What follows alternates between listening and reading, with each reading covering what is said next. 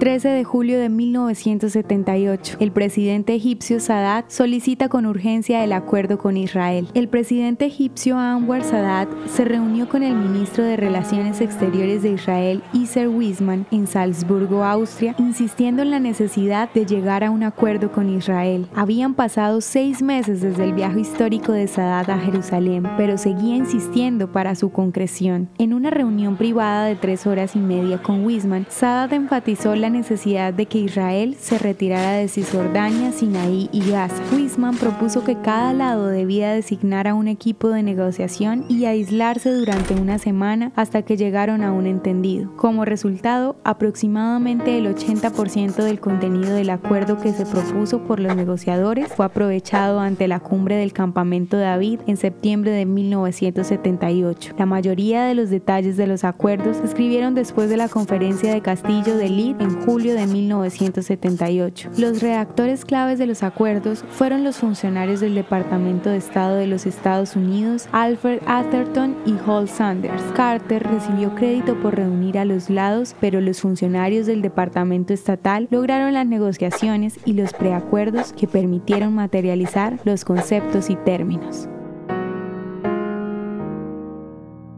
¿Te gustaría recibir estos audios en tu WhatsApp? Compartimos nuevos episodios todos los días. Suscríbete sin costo alguno ingresando a www.hoyenlahistoriadeisrael.com. Hacerlo es muy fácil.